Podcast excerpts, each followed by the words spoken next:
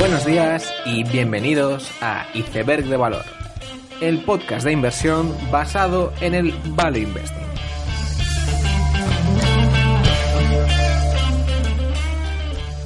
Bienvenidos los seguidores de Ray Kroc, bienvenidos a Iceberg de Valor. La noticia más importante de esta cuarta semana de enero ha sido la extensión de los casos de coronavirus, principalmente en China. Esto ha sido debido a una nueva mutación del virus, el cual no tiene cura conocida por ahora, que se cree que se ha transmitido de animales a humanos y que ha afectado especialmente en la ciudad de Wuhan, en China. Es un virus que tiene una mortalidad mm, importante, en particular si se contagia a personas mayores o que tengan ciertos problemas de salud anteriores. A partir de los casos en China, el virus también ha aparecido en otros países asiáticos, Australia, incluso Francia y Estados Unidos.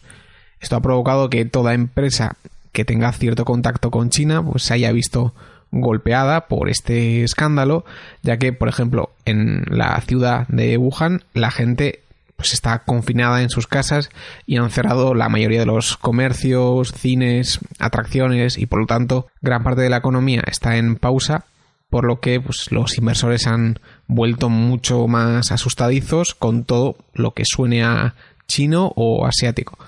Personalmente este tipo de noticias no suele captar mucho mi atención, ya que salvo evento catastrófico, lo normal es que en cierto tiempo pues esta epidemia sea superada como otras y continuemos con un ritmo normal. Pasando a Europa, ha comenzado la publicación de resultados de compañías y una de las que más ha decepcionado ha sido el fabricante de tónicas Fevertree. El caso de Fevertree es uno de los más impresionantes en los últimos años en cuanto a generación de una marca en concreto de tónicas. La idea original era la de aprovechar los espacios en blanco en los combinados de bebidas alcohólicas. En los combinados, pues cada vez las bebidas alcohólicas son más caras y más sofisticadas. El vodka, ginebra, etc. Sin embargo, la vida que le da sabor a ese combinado de alcohol siempre viene de una sola marca o así lo solía hacer y esta marca es Coca-Cola, ya sea por la propia marca Coca-Cola, Fanta o Schweppes.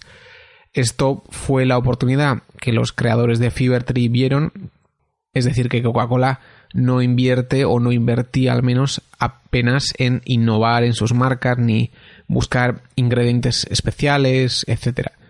Sin embargo, en las bebidas alcohólicas, como he dicho, la sofisticación era cada vez mayor. Por lo tanto, viendo que el consumidor sí que está dispuesto a pagar un premium por sus bebidas alcohólicas, sí que parecía que era posible crear una marca de tónica hecha para combinados con pues orígenes naturales y una marca representativa. Y así nació Fevertree, la cual ha sido un category killer durante años y ha creado una marca que el propio consumidor reconocía. Además contaba con el beneplácito de las propias fabricantes de bebidas alcohólicas que veían en Fevertree un actor que ensalzaba las cualidades de las bebidas alcohólicas más refinadas, al contrario que Coca-Cola, que hacía que la diferenciación pues fuera difícil. Como abordaré más adelante en este capítulo, cuando creas un producto diferenciado que resuelve un problema, como es este caso, pues el mercado percibe que hay mucho crecimiento por delante y no solo es que las ventas del propio producto exploten, sino que la propia valoración de la compañía despega. Eso hizo que Fevertree en unos tres años multiplicara por más de 10 su precio de salida a cotizar. Ahora mismo estamos en la otra cara de la moneda de este fenómeno. Por un lado, parece que el crecimiento en Reino Unido se ha parado y la expansión en Estados Unidos requiere de una inversión cuyos resultados, al ser una geografía nueva, pues no son del todo ciertos. Por otro lado, tanto Coca-Cola como otros actores indies se han percatado de la oportunidad y están sacando tónicas para combinados con sabores especiales y de todo el mundo.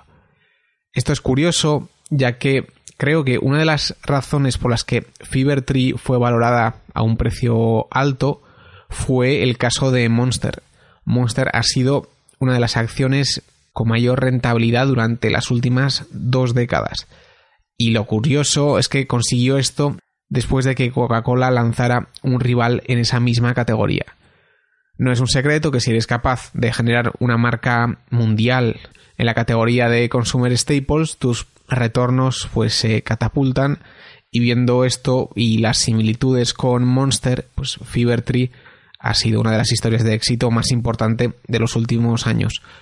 Ahora quedan las preguntas de si conseguirán replicar el éxito de Inglaterra en Estados Unidos y si van a conseguir defenderse de Coca-Cola. Si consiguen estas dos cosas, no tengo ninguna duda de que el precio actual de Fevertree será extremadamente barato frente a este potencial de la compañía. Pero eso sí, para eso uno tiene que esclarecer si será capaz de afrontar estos dos retos. Pasando a la parte de apuestas online, esta semana Excel Media ha anunciado que Google ha descatalogado manualmente algunas de sus páginas, lo que ha hecho reducir su tráfico. Parece que a perro flaco todos son pulgas, o al menos ese es el caso de Excel Media. Y Excel es una compañía de generación de leads en el mercado de apuestas básicamente tiene pues, en propiedad páginas web a través de las cuales redirige tráfico a las páginas de apuestas y se lleva una comisión en relación a esa apuesta final. Su rol es algo similar al meta search en el negocio de las OTAs. Estas páginas, como no podía ser de otra forma, son muy dependientes de su posicionamiento en Google, el SEO, pero también del precio de los anuncios en Google. Por otro lado, lo que hay que tener claro es que no todas las empresas de mm, afiliados son iguales. No es lo mismo redirigir a gente a través de una red social de apostantes que desde una página que ofrece promociones baratas. Es por ello que no se puede valorar de la misma forma compañías como Better Collective, Catena o Excel Media. Y por esto mismo también el tratamiento de Google a estas páginas no ha sido el mismo y quizás es verdad que lo que ha ocurrido con Excel Media es un poco extremo, en el sentido de que Google ha quitado de los resultados las páginas de Excel Media de forma manual, pero aún así, pues si tus webs intentan jugar con los bonuses y los dólares de publicidad, pues es normal que alguien te intente poner limitaciones de algún tipo. Esta semana también se han comenzado a publicar las cartas de los fondos y los hedge funds más famosos Greenlight ha hecho un 14% casi, que está realmente bien, teniendo en cuenta que tiene una exposición de mercado limitada y que ha superado al mercado tanto en el lado corto como en el largo. Fundsmith también ha publicado esta semana con sus compounders habituales. Por otro lado, para Clifford Sosin ha sido un año más en la oficina con su 65% de rendimiento y un punto de vista muy contrarian Ensemble, Sequoia, también pues, con Compounders, Arco Capital con microcaps. Y lo que quería comentar con el tema de gestores es un tema que está muy de moda, que es el de hablar de la diferencia de performance entre value y growth. Y creo que esto es imposible de negar, que, que no exista, ya que hay ciertas zonas del mercado muy odiadas y que el rendimiento de ciertas acciones pues, ha sido muy penalizada y creo que esto es bastante evidente. Aún así, un aspecto menos comentado y que creo que lo anterior suele servir para enmascarar es que para tener buenos rendimientos es necesario acertar lo que va a ocurrir en el futuro. Por lo tanto, por mucho que un modo de invertir esté más o menos de moda, va a ser extremadamente difícil hacerlo bien si tus predicciones empresariales no se ajustan a lo que ha ocurrido con tus empresas. Creo que este año se ha podido hacer dinero de muchas formas y muchos métodos, pero la condición necesaria para ello eh, ha sido, como siempre, la de acertar qué va a ocurrir operativamente. Entendiendo que los errores en empresas que no están de moda se van a ver mucho más penalizadas frente a la enésima empresa de software con la que el mercado pues suele ser bastante benevolente. Y como ejemplo de esto, Einhorn mencionaba Altis, que ha triplicado casi en el año 2019 y era una inversión value puro y duro, con mucho apalancamiento y que el mercado pues, ha sabido recompensar claramente. En el episodio de hoy quería hablar sobre conceptos y valoraciones, especialmente relacionado al mundo del retail o de restauración. Basta con ver las valoraciones que uno encuentra en el mercado para ver que hay una gran variabilidad entre ciertas cadenas de restauración o de retail y otras. Aunque en un principio se podría pensar que hay algunas que están muy baratas y otras que están muy caras, creo que ya solo viendo la generación de valor histórico que han tenido Starbucks o McDonald's, pues que muchas veces las valoraciones que tienen las empresas son por algo y que no todas las empresas son iguales.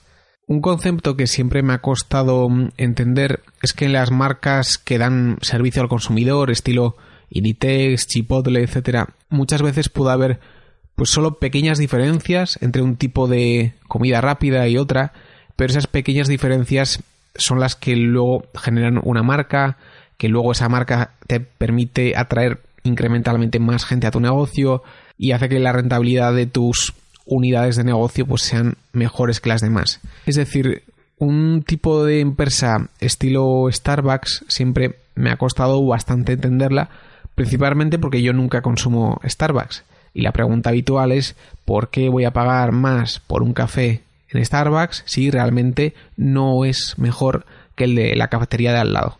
Pero creo que el modo en el que hay que enfocar estos negocios es que el gasto que se hace en ellos no suele ser muy alto, por debajo de 10 euros, lo que hace que el cliente sea pues, menos sensible al precio. Por otro lado, suele ser un consumo recurrente y además al generar una marca, pues siempre que viajas a un territorio nuevo o desconocido, pues hay mucha más incertidumbre de qué servicio vas a recibir y por lo tanto es más probable que recurras a, a marcas conocidas. Por lo tanto, aunque es verdad que tener un restaurante de burritos o una cafetería es fácil, entre comillas, la realidad es que crear un Starbucks o un Chipotle es algo especial y el consumidor tiende a consumir en este tipo de conceptos familiares. Es decir, aunque las diferencias entre una cafetería y un Starbucks puede que no parezcan muy grandes, lo que sí que se ha demostrado es que sí que es posible crear marcas que el consumidor valora. En la categoría de retail ocurre algo similar también. En su carta, de hecho, Clifford Sosin discutía cómo at home es un category killer para el segmento de retail de muebles y adyacentes. Y lo que decía es que at home suele alquilar tiendas enormes, varias veces más grandes que otros, y a su vez solo empleaba tres o cinco empleados para que atendieran. Esto hacía que la experiencia fuese muy de sírvete tú mismo y la gama de productos es de precio medio bajo. Y la ventaja de At Home es que otros conceptos con más empleados y asesoramiento pues nunca podrán tener los precios y la selección de At Home y las páginas online nunca podrían conseguir suficiente margen en los productos de medio y bajo coste como lo puede conseguir At Home. Esta idea de crear marcas hace que cierto tipo de negocio pueda tener comparables positivas por mucho tiempo y además ejecutar un rollout geográfico. Es por ello que aquellas marcas más exitosas reciben valoraciones muy altas por el mercado, ya que la combinación entre comparables positivas y expansión geográfica hace que tus retornos despeguen. Sin embargo, no es tan fácil reconocer estos conceptos exitosos cuando todavía son pequeños. Porque, por ejemplo, hay innumerables casos donde unos restaurantes han funcionado muy bien en una determinada ciudad o provincia y viendo eso se han expandido endeudándose mucho para finalmente acabar quebrando. Y de hecho, con Agril, la empresa que ha sido adquirida por One Group Hospitality, tuvo este mismo caso. Tenía unas 25 localizaciones que funcionaban muy muy bien, se expandieron con deuda y al final acabaron quebrando. Por lo tanto, una de las características más importantes de un concepto es su replicabilidad. Si un determinado restaurante ha funcionado porque tiene una localización muy característica o porque una determinada comida es muy popular en cierta población, acabará teniendo problemas si se expande y si no, pues tampoco podrá tener una valoración muy alta. En todo caso, en estas primeras fases de expansión es donde más incierta es la naturaleza de ese concepto, por lo que evidentemente si consigues averiguar que una determinada cadena de retail o de restaurantes se puede expandir y hacerlo bien, pues te puedes lucrar mucho. Por lo tanto, una cadena de restaurantes como Kura Sushi, que es una cadena de restaurantes de sushi donde suele haber estas cintas transportadoras donde te traen los platos, pues ha sacado a cotizar hace muy poco su filial americana. Y está al principio de su expansión y está por ver si tiene recorrido. Y dependiendo de los resultados de estos dos años, veremos si pasa a cotizar a 40 veces EBITDA al estilo Chipotle, Olis o simplemente queda en un concepto de nicho como puede ser One Group Hospitality. En ropa ocurre algo parecido. No es lo mismo que un concepto sea igual que Inditex, que HM, que City Trends o que Ross Stores. Cada concepto tiene su escalabilidad, su histórico de comparables y sus costes, que es lo que mueve la valoración de un extremo a otro.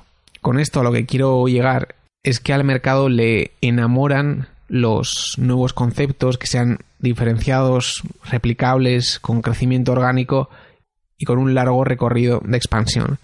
En estos casos, casi sea cual sea el sector, pues la valoración de este tipo de compañías suele ser increíble. Se podría apuntar a Domino's Pizza como un ejemplo de esto, pero un caso más reciente y que se suele decir que va a ser la siguiente Domino's es Wingstop. Wingstop es una cadena de comida rápida en general franquiciada, donde su especialidad es evidentemente el pollo frito.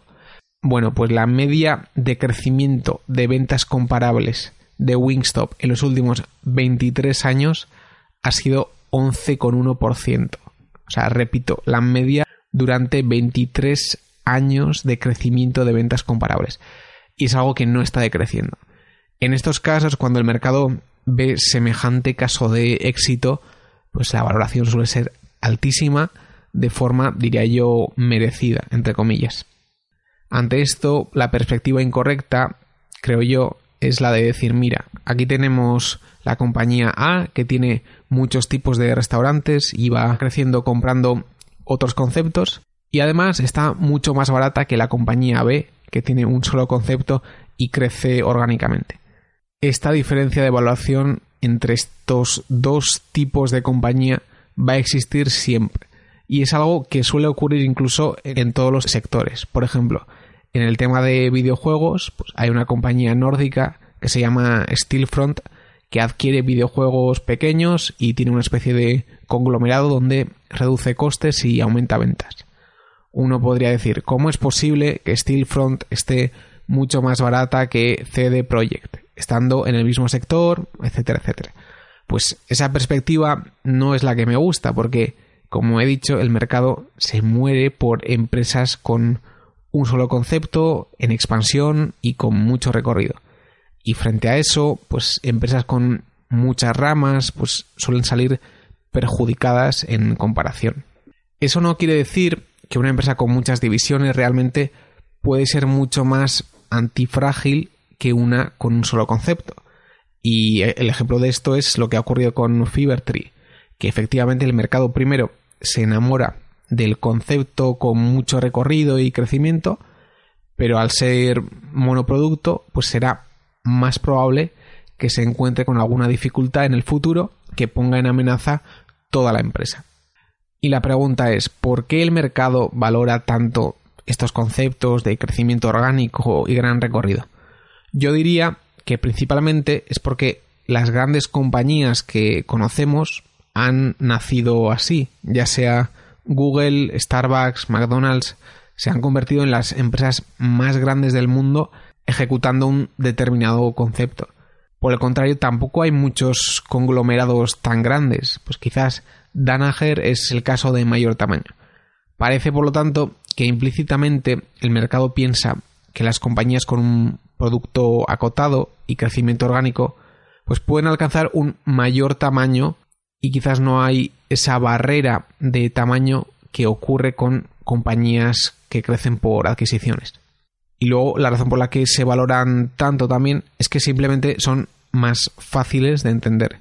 Si una compañía tiene muchísimas divisiones y es complicada, eso va a llevar a que se valore con cierto descuento respecto a otra más simple. En conclusión, lo que quiero decir es que nunca hay que subestimar el valor de crear una marca o un concepto que tenga una posición diferenciada en el mercado y mucho recorrido para crecer. Con esta idea termino el episodio, espero que os haya gustado, nos vemos la siguiente semana y seguid aprendiendo.